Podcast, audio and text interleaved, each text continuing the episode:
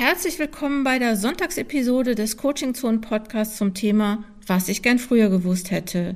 Hier reflektieren Promovierte, was sie gerne vor oder während ihrer Promotion schon gewusst hätten. Dieses implizite Wissen und die Erfahrung aus der Praxis unterstützen Promovierende. Dieses Podcast-Projekt ist nicht kommerziell und ich mache das, weil ich es wichtig finde, Erfahrungen zu teilen, auch damit Promovierende hören können, was es so an Hacks gibt, was es so an Ideen gibt und irgendwie auch so ein bisschen damit Promovierende hören können, dass andere, die jetzt schon promoviert sind, auch so ihre Erfahrungen gemacht haben. Wenn ihr dieses Projekt unterstützen möchtet, gibt es die Möglichkeit, auf einen Spenden-Button zu klicken unter coachingzonen-wissenschaft.de slash podcast.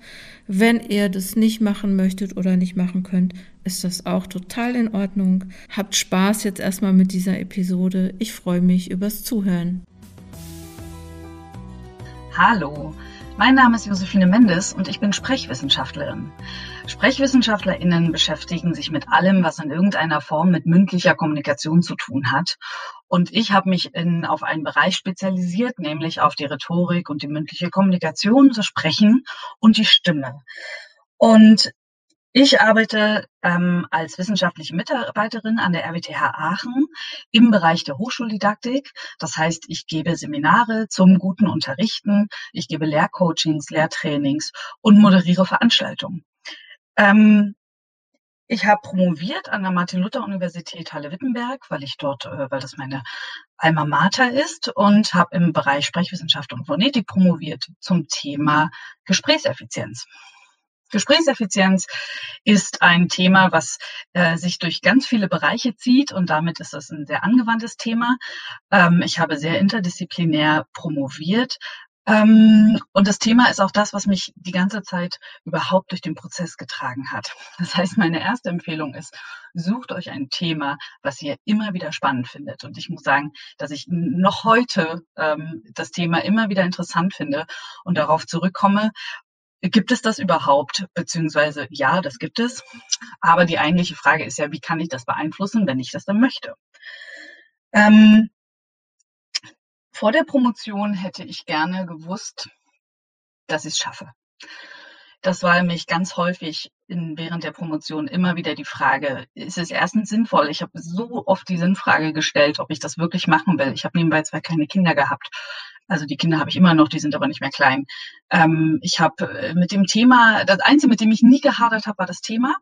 Aber ich habe mit dem System gehadert, dass mein, dass ich natürlich ins Wissenschaftszeitvereinbarungsgesetz, ähm, äh, äh, Zeitbefristungs, wie heißt denn das blöde Gesetz? Also dieses blöde ähm, Gesetz gefallen bin. Das heißt, ich musste natürlich in bestimmten Fristen fertig werden ähm, und fand das, finde das immer noch ein Unding, dass ich durch meine Qualifizierung eines Doktortitels das die einzige Möglichkeit ist, zu zeigen, dass ich gute Lehre mache.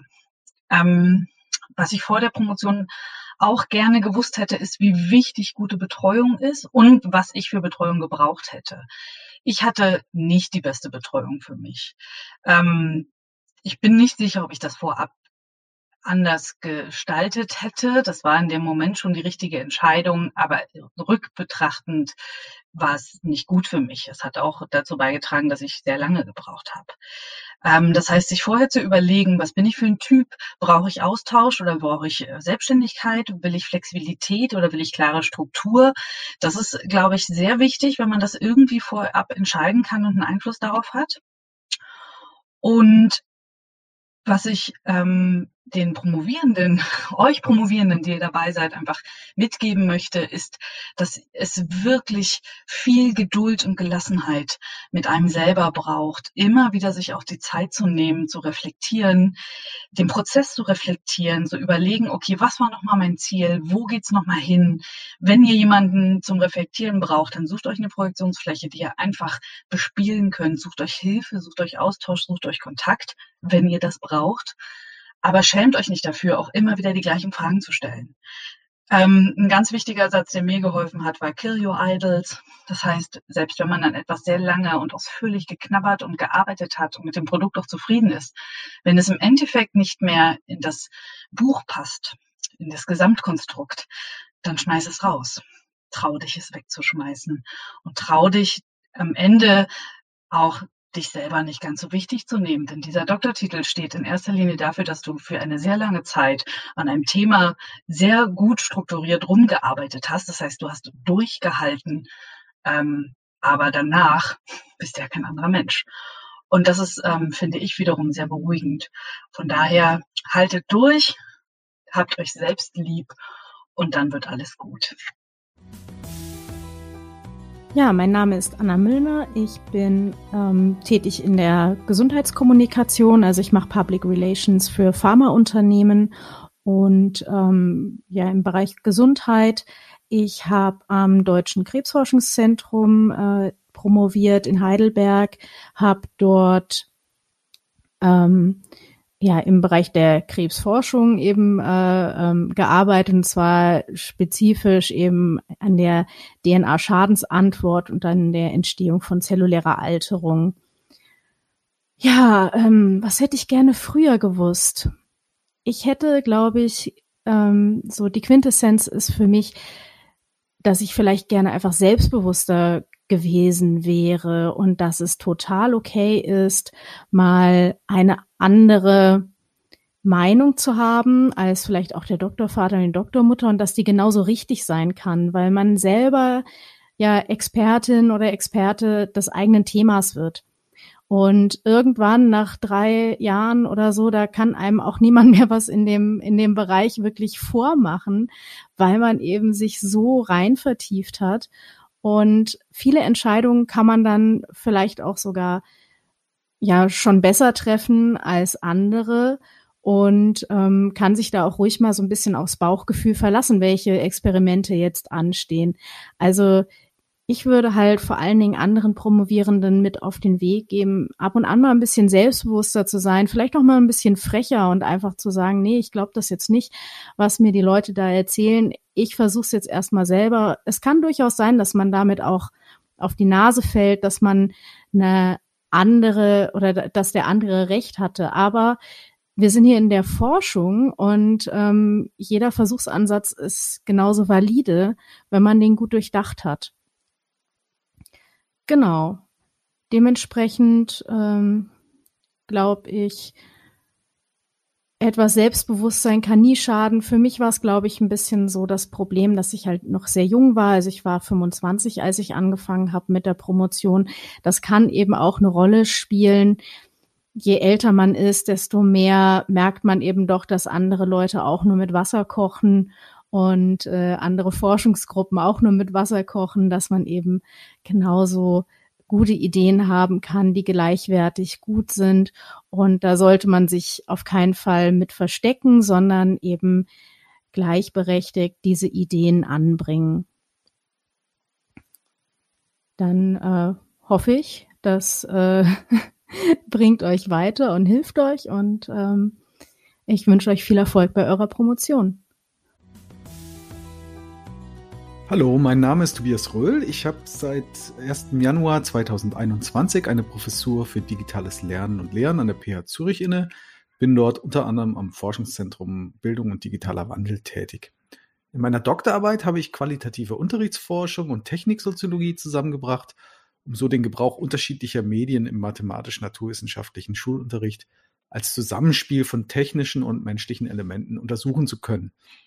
Was ich beim Promovieren gerne früher gewusst hätte, sind mehrere Dinge.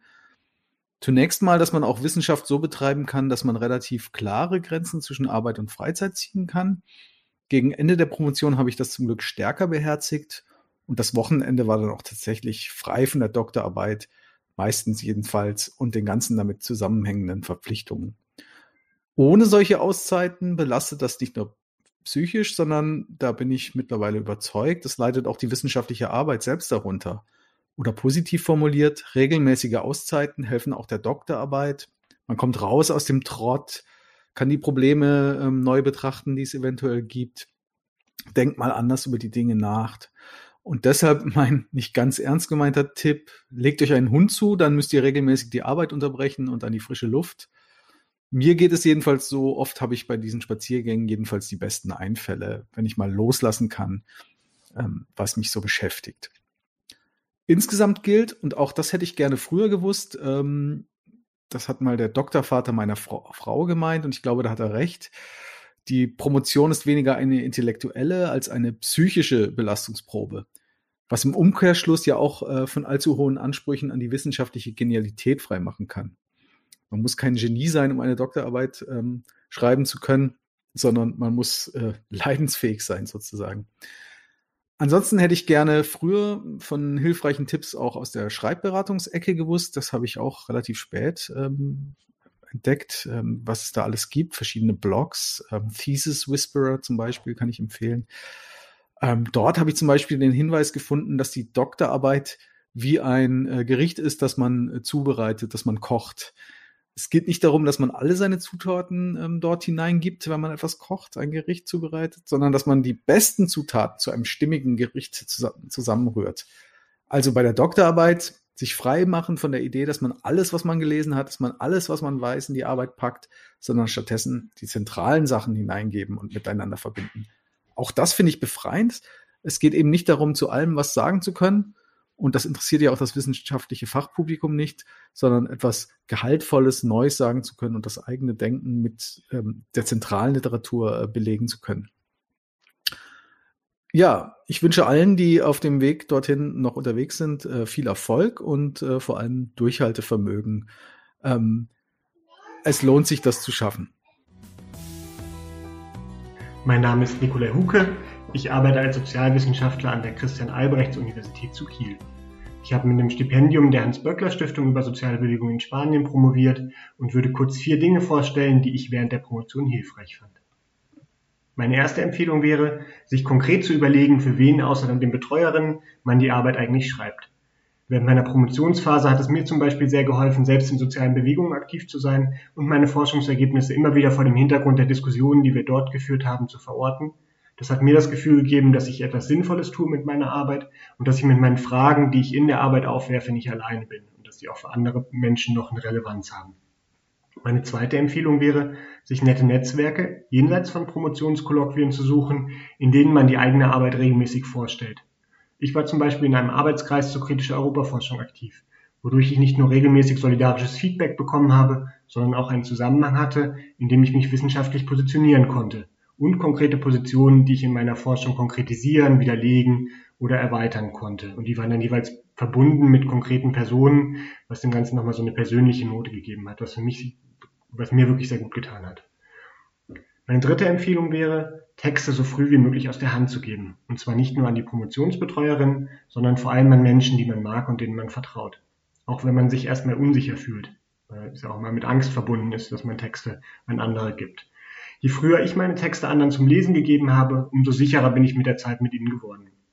Was dafür auch helfen kann, ist kleinere Ausschnitte aus der Dissertation schon vorab, zum Beispiel als wissenschaftlichen oder Zeitungsartikel zu veröffentlichen. Dann bekommt man zumindest manchmal schon mal eine gute Rückmeldung zur eigenen Arbeit. Meine vierte Empfehlung. Promotionsbetreuerinnen sollte man ernst nehmen, aber nicht zu viel von ihnen erwarten. Professorinnen sind meistens überlastet, nicht unbedingt kompetent darin, konstruktives Feedback zu geben und die Sorgen und Ängste, mit denen eine Promotion verbunden sein kann, wahr und ernst zu nehmen. Meine Erfahrung war, es ist gut, sich auch anderswo Feedback einzuholen. Das ermöglicht es einem, Sicherheit mit der eigenen Arbeit zu gewinnen. Dann kann man das Feedback der Betreuerin ernst nehmen, es aber gleichzeitig durch andere Meinungen auch relativieren und sich eine eigene Linie für die Promotion überlegen. Das war's von mir. Ich wünsche Ihnen viel Erfolg bei der Promotion. Mein Name ist Elke Höfler. Ich bin ein Bildungspunk. Ich bin tätig als Lecturer an der Universität Graz und zwar am Institut für Romanistik für romanische Fachdidaktik. Promoviert habe ich im Bereich allgemeine und vergleichende Literaturwissenschaft.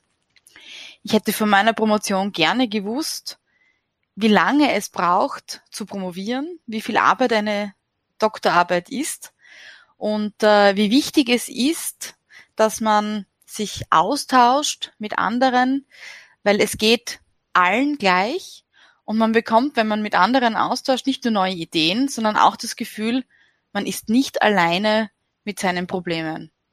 Ich wünsche den Promovierenden viel Kraft, auch die, den Mut, sich mit anderen auszutauschen, andere zu suchen, sich einen Critical Friend zu suchen, ähm, denn von diesem Austausch lebt man und da können auch Freundschaften geknüpft werden, die wirklich lange Zeit halten.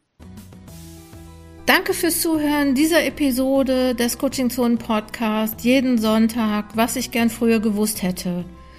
Wenn du Promovierte kennst, die Lust haben, bei diesem Podcast mitzumachen, sich mit einer Sprachnachricht zu beteiligen, dann sag gerne Bescheid, sag ihnen Bescheid, sag mir Bescheid, weil ich brauche nämlich für dieses Jahr 250 Promovierte. So hatte ich mir das vorgenommen.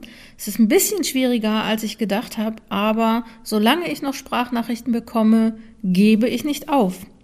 Wenn du die Arbeit an diesem Podcast finanziell unterstützen möchtest, geh auf die Seite coachingzone-wissenschaft.de slash podcast.